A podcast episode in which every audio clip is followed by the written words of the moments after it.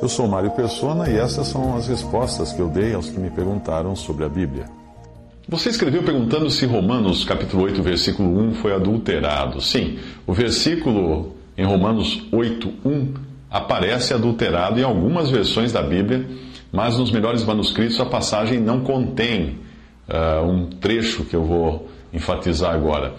Lá diz: Portanto, agora nenhuma condenação há, esse há não tem nos originais, para os que estão, que estão não tem no, nos originais, em Cristo Jesus. E essa passagem toda, que não andam segundo a carne, mas segundo o Espírito, não tem também nos originais. Uh, a tradução correta, ou a versão correta seria: portanto, agora nenhuma condenação para os em Cristo Jesus. Só até aí. Aparentemente, a segunda parte do versículo foi acrescentada, é uma glosa, ah, acrescentada por algum copista, a qual acabou inserida nos manuscritos derivados dessa, dessa cópia.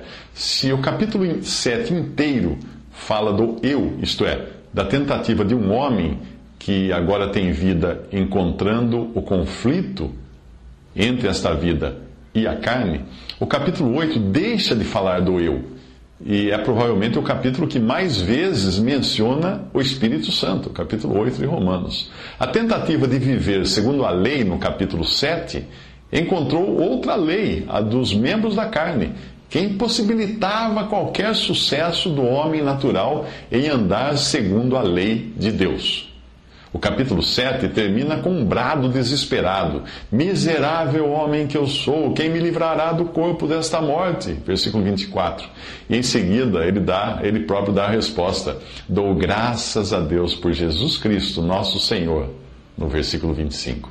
Iniciando o capítulo 7 com uma declaração cabal de libertação, ou melhor, iniciando o capítulo 8 agora, com uma declaração cabal de libertação tanto da condenação do juízo de Deus que cairá contra o pecador, como da, como da condenação própria que esse homem, provavelmente Paulo falando da sua própria experiência, que esse homem trazia em sua consciência no capítulo 7, por não conseguir viver segundo a lei.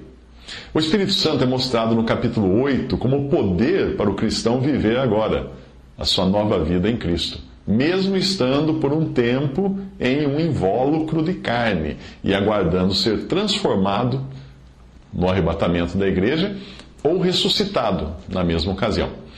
Um bom exemplo para você entender esse capítulo é pensar na lei da gravidade.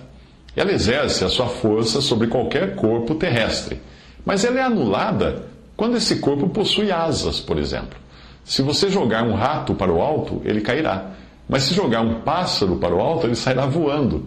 Ambos estão sujeitos à lei da gravidade, mas as asas do pássaro anulam essa lei. Existe nele uma lei mais forte que o faz voar. O versículo 2 diz que essa lei do espírito de vida, uh, corrija na sua Bíblia aí, se estiver espírito com letra minúscula, porque ali está falando do Espírito Santo. Portanto, essa lei do espírito de vida me livrou da lei do pecado e da morte. Isto é a completa libertação, uma libertação cabal. O versículo 11 diz que esse mesmo Espírito vivificará os vossos corpos mortais, dando ao crente a capacidade de viver em novidade de vida, ainda estando no corpo arruinado pelo pecado. O versículo 13 diz que, se pelo Espírito mortificardes as obras do corpo, vivereis, mostrando que não é a melhoria do corpo que é buscada, mas considerá-lo morto para aquilo que usualmente ele gostaria de fazer. Mais uma vez, corrija na sua Bíblia, caso a versão uh, do que eu vou ler agora traga a palavra Espírito com letra minúscula, porque ali está falando também do Espírito Santo.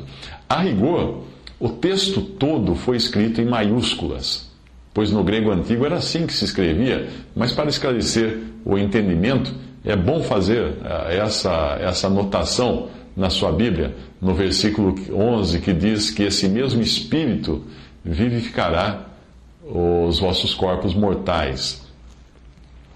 Uh, no versículo 14, nós aprendemos agora que nós não estamos perdidos indo de um lado para o outro, mas temos então uma direção. Acompanhe na sua Bíblia para entender tudo isso. E de onde vem essa direção? Todos os que são guiados pelo Espírito de Deus, mais uma vez é o Espírito com letra maiúscula, esses são filhos de Deus. O versículo 16, tudo ainda em Romanos 8, mostra que é o Espírito Santo quem testifica com o nosso espírito que somos filhos de Deus. Esse nosso espírito, então, é com letra minúscula.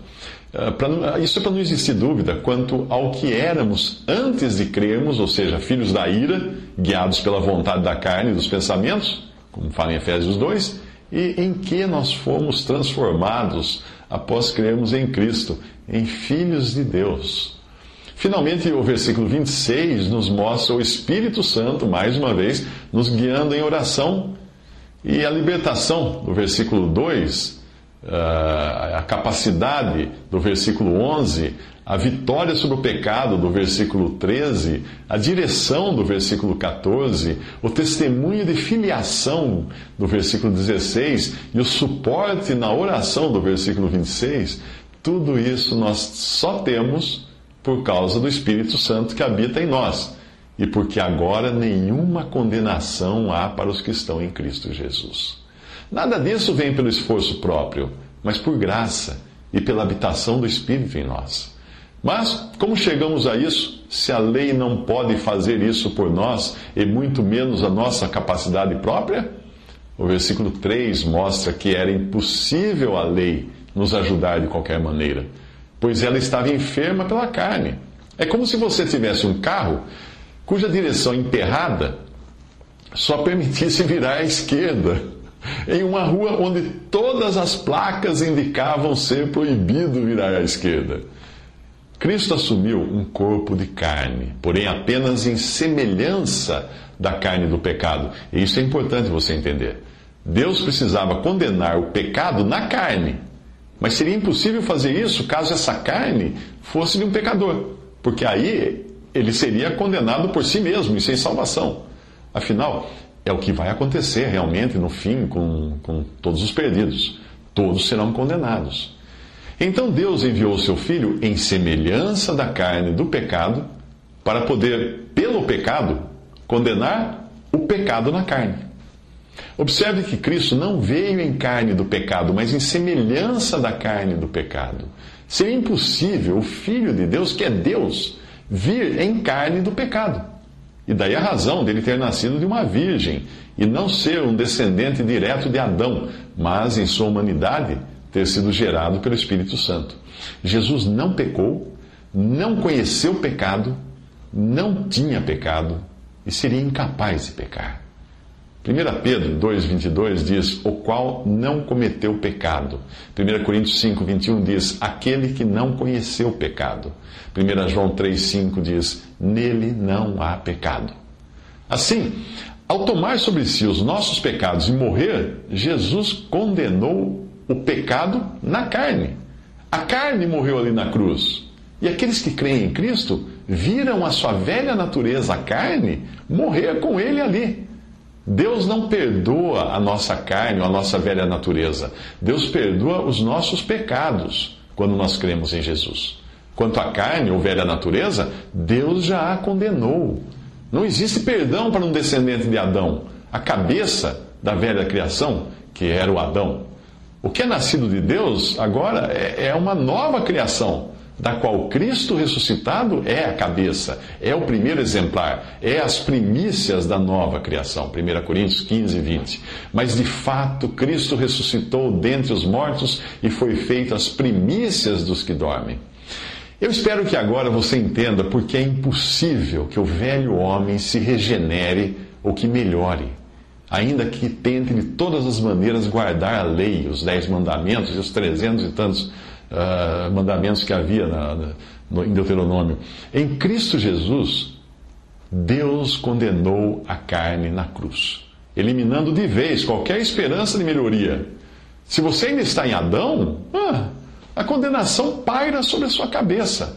Se você já está em Cristo, nenhuma condenação há para os que estão em Cristo Jesus manter essa glosa que foi acrescentada, essa glosa condicional que foi acrescentada ao versículo 1, que diz que não andam segundo a carne, mas segundo o Espírito, é colocar uma condição para um livramento que nós só podemos receber por graça e não pelo nosso andar. A maioria das religiões insiste na melhoria do homem e no esforço próprio para seguir a lei de Moisés ou alguma outra lei, preceitos e mandamentos e regras e etc, etc. Mantendo então seus fiéis, essas religiões, mantendo seus fiéis empacados no capítulo 7, atolados no capítulo 7, sem nunca permitir que eles experimentem a libertação completa do capítulo 8 de Romanos. Algumas dessas religiões aparentemente vendem uma libertação, mas baseada na soberba hipocrisia de estarem cumprindo a lei ou andando em novidade de vida do capítulo 8, porém pelo esforço próprio. Infelizmente é o caso da maioria dos cristãos hoje, que vivem atribulados nas suas consciências por estarem tentando voar sem confiarem nas asas que Deus lhes deu. Lhes deu. São como passarinhos saltando que ainda não perceberam que têm asas.